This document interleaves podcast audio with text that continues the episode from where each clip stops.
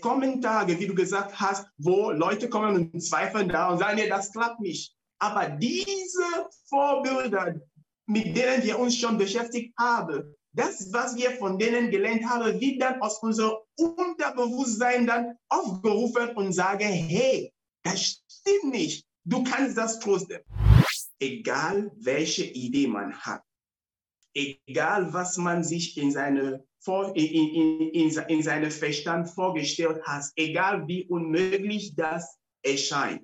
Der erste Schritt ist, dass man Vorbilder sucht, dass man schaut, diese Idee hat eine Mensch schon sowas mal gemacht. Oder gibt es Leute, die ich für Vorbilder hält? Egal, ob diese Leute nicht das gleiche Projekt schon durchgesetzt haben, aber was für Leute habe ich als Vorbilder?